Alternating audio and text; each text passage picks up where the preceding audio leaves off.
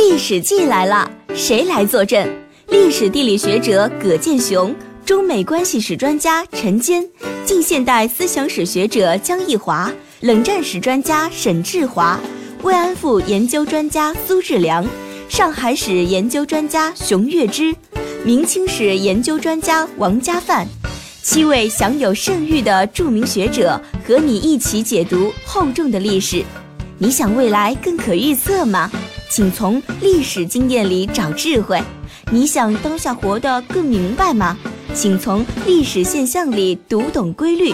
让我们一起走进东方讲坛文汇讲堂《历史与我们的未来》高端学术演讲季，向学者借脑，向历史取经。蜘蛛网邀您一同收听《历史记》系列节目。讲完了中华文明书轴的构成，江一华教授重点聚焦了书轴的升级。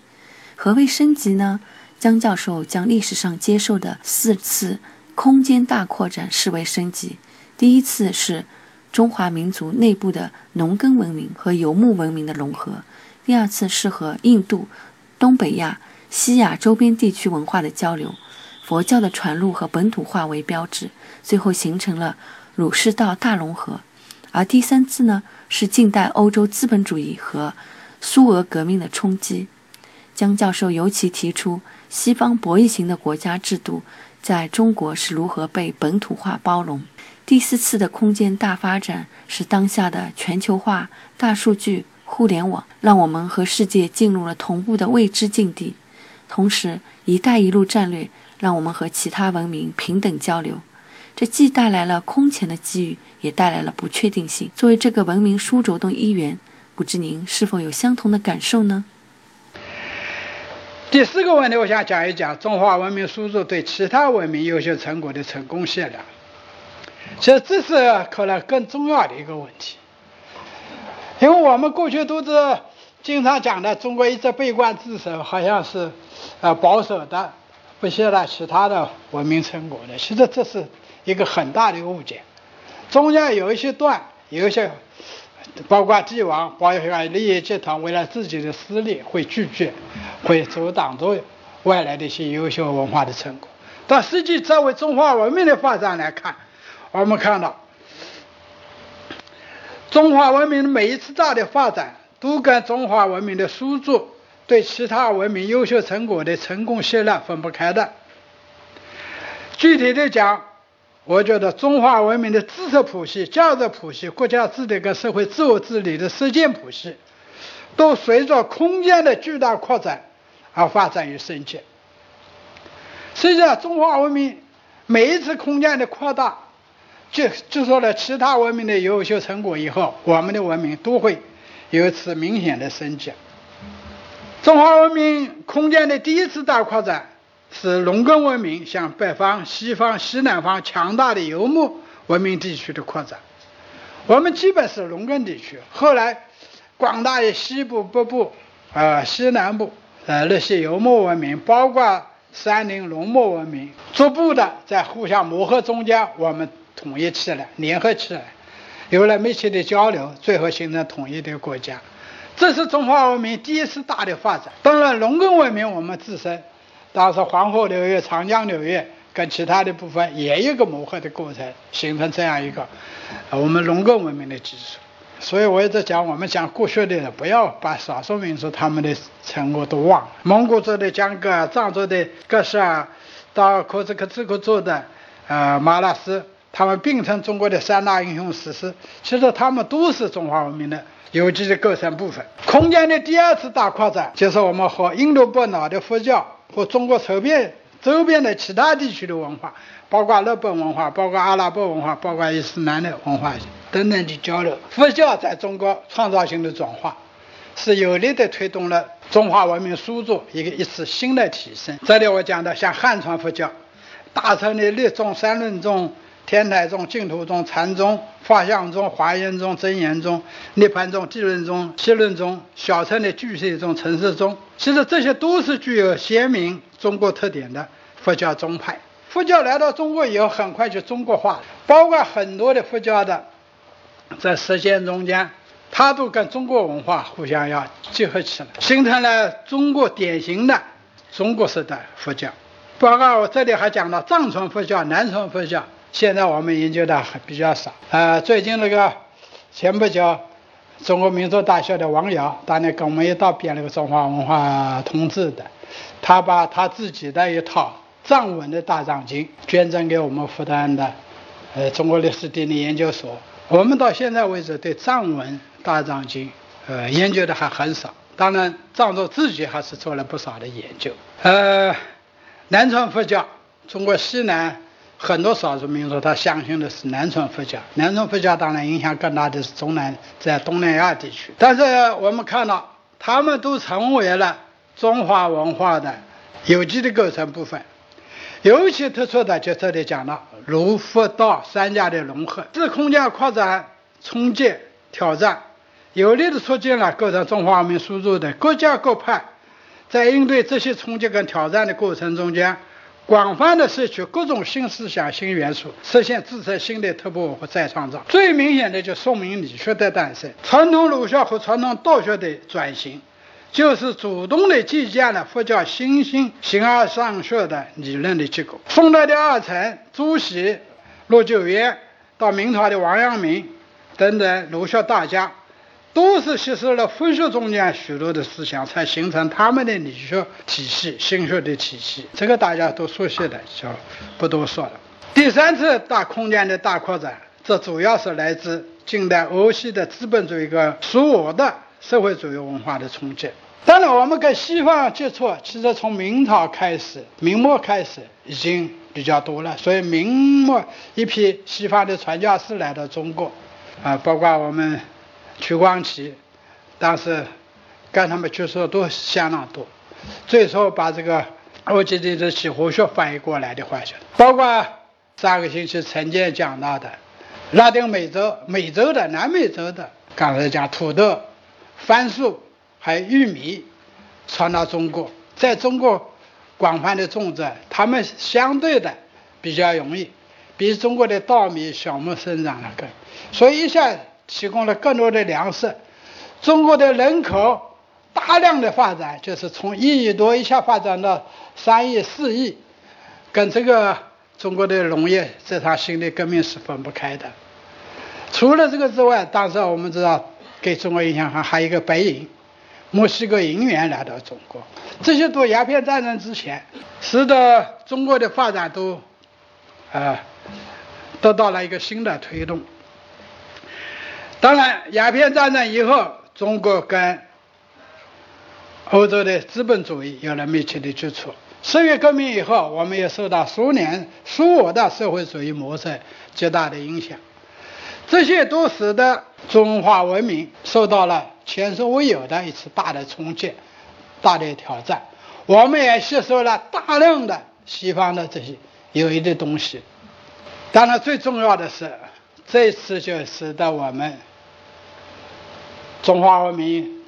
一次新的大的提升。这个提升就是中国从传统的农耕文明、游牧文明一下上升到所谓工业文明。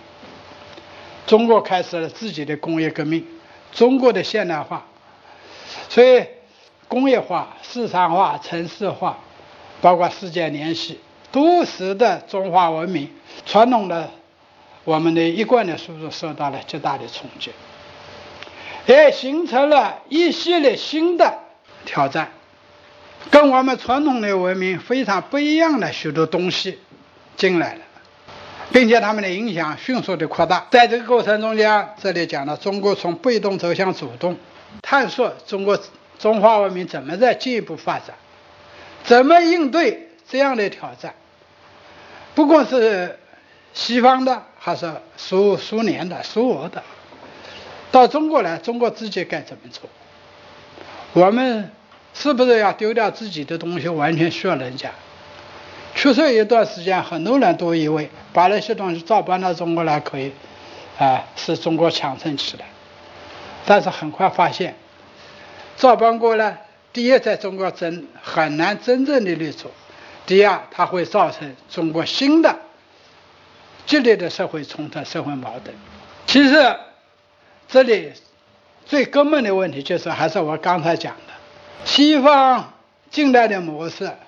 包括所有的模式，其实他们都是基于那种不同的社会力量，所谓博弈型的那样一种国家体制，法包括法治体。到中国来，中国形成新的资本、新的土地关系、新的劳动，这些东西跟中国传统的东西怎么相融，形成一个完全对立的关系，还是形成一个互相包容的关系？其实我们讲中国道路、中国制度、中国理论的探索过程中间，其实是核心的问题，最重要问题，我觉得就是解决这个问题。但是中国。道路、中国制度、中国理论探寻中间，我觉得在不断的实践跟摸索过程中间，我们实际上还是努力是想把这两者结合起来。我们成功的地方，也就是两者能结合起来。最明显的就是讲资本，资本完全是跟传统的国家权力、跟传统社会完全对立的。但到中国来，我们看到，首先是国家资本，国家掌控了。从清朝洋务运动开始，到国到北洋军阀，到我们的啊，到国民党的时候，一直到我们自己，哎，资本跟国家没有形成激烈的对立，相反的由国家来控制。土地一样的，我们的土地没有形成跟资本完全对立、跟国家对立的另外一支力量，跟欧洲的贵族也不一样。我们的土地基本都是在国家掌控之下。就多大的程度上让农民有自己的支配权，让资本可以介入到农村中间去。同样，劳动也是这样。中国的劳动跟资本的关系，跟国家的关系，工业劳动跟农业劳动的关系，我们可以看到，中国传统的以士农工商相辅相成、互相结合的这种体制，在近代中国没有根本推翻，而是相反的。有这样一套体制，把市场也好，资本也好，这个土地也好，劳动也好，把它能够协调起。所以，研究中国道路、中国制度、中国理论的时候，我觉得一定要跟要一个更宏大的眼光、更宏大的一个历史视野来思考这个问题。所以。建明同志最近讲到，我们要有理论自信，要有道路自信，要有制度自信，但最根本的是文化自信。文化自信是什么？要了解中国几千年来我们的核心价值观念，要了解中华文明构成我们基础的几千年的国家治理跟社会治理的社会自我治理的那套成功经验，不是拒绝人家的，还是把人家好的东西吸收进来，使我们能够有个新的。我觉得中华文明今天面临了第四次空间的大扩展，这次最重要的特点就是全球化、大数据、互联网时代。这个时代可以说是非常突然的下来到中国，因为中国工业化还没有完成，我们还没有第三个阶段，第三个阶段的那个扩展还没有那个第四阶段就来了。大数据、全互联网啊来得太快，中国太突然，还有。非常大的一个特点，就中国跟世界各种不同的文明，现在能够平等而密切的互相交往。这一条，我们不仅仅是跟欧洲了，这个是现在跟全世界各种不同的文明，我们都能够平等的，而且是个交往的密切程度。当然，今天“一带一路”一搞，这个呃亚投行一搞，我们跟其他的文明的联系，这个就。跟过去是不可相比了，所以中国今天这样一个空间的扩大，这个扩大的程度是前所未有的。它又带来了中华文明，包括我们讲的苏州，一次新的发展的机会。这次发展给我们带来的挑战，可能是前所未有的。过去没有过这样的，就是前面我们讲的三次空间的扩大。可以说还是可，我们基本上地理范围还是可知的。这一次第四次挑战，现在每一个人都在接触到世界信息，而且那么快。同样，你自己的信息也是，呃，迅速的传传到可以到全世界。这个信息量之大，大数据是时代信息量之大，而且里面是真伪相杂的，有多少是真的，有多少是伪的，有多少是真伪互相混合在一起的，给你的判断。所以我们今天的中国的知识谱系、价值谱系，包括我们的世界谱系，都面临前所未有的大的挑战。在这样的条件之下，我觉得要更认真的来研究中华文明怎么样技术传承，怎么样能够得到新的提升。这里我讲到的是中华文明长久延续的原因。就中华文明经过在空间一次大扩张中，要遭受了内外冲击挑战，规模之大、次数之多，不输于希腊、以色列、印度等轴心时代其他文明，但是没有像其他那样中途断裂或者夭折，而一直延续到今天。我就觉得这是这个中华文明的知识谱系、价值谱系、国家治理、社会治务治理的实践谱系能够紧密结合起来。他们这个三个谱系啊，中国是紧密结合的。不是游离在这个之外，尤其是中华文明的这些谱系，更深深地根植于社会基层，它的文明性、适应性、自我再造能力，都值得我们去认真研究。就讲了中华文明塑造面临全新挑战跟未来可能的命运。第一个是现代化的挑战，第二是全球化的挑战，第三是大数据互联网时代的挑战。去年四月一号。简明同志在比利时布鲁勒欧洲学院发表演讲中也讲到，两千多年前，中国就出现了诸子百家的盛况，老子、孔子、孟子的思想家，上究天文，下就下通地理，广泛探讨人与人、人与社会、人与自然关系的真谛，提出了博大精深的思想体系。他们提出的很多理念，如孝悌忠信、礼义廉耻、仁者爱人、与人为善、天人合一。道法自然、自强不息等，至今仍深深地影响中国的人、中国人的生活。中国人看待世界、看待社会、看待人生，有自己独特的价值体系。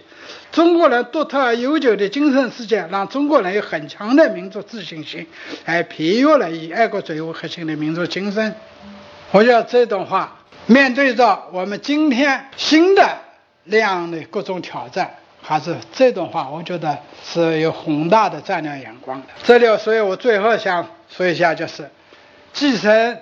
中华文明素质的优秀传统，因现今中国的巨大发展，跟现今世界的巨大变化，运用系统思维跟创新思维，综合集中中华文化的精华和世界其他文化的优秀成果。我们必须要深刻的洞悉历史。全面把握中国世界现状，要一种大胆式、大智慧、大战略。我觉得生活在今天的中国，我们一定要对中国的历史跟现状怎么也没有个比较清晰的了解。同样，对世界上其他各种文明的发展，他们的变化，他们中断，他们今天怎么重新复兴状态？以及现在世界各种文文明重新崛起的状态，我们也要有个比较清醒的了解，在这个基础上，才能够使得我们自己的知识谱系、价值谱系，我们国家治理跟社会治理的实践谱系，都有个新的提升、新的发展。以上讲的不对的地方，请大家多多的批评指正，谢谢。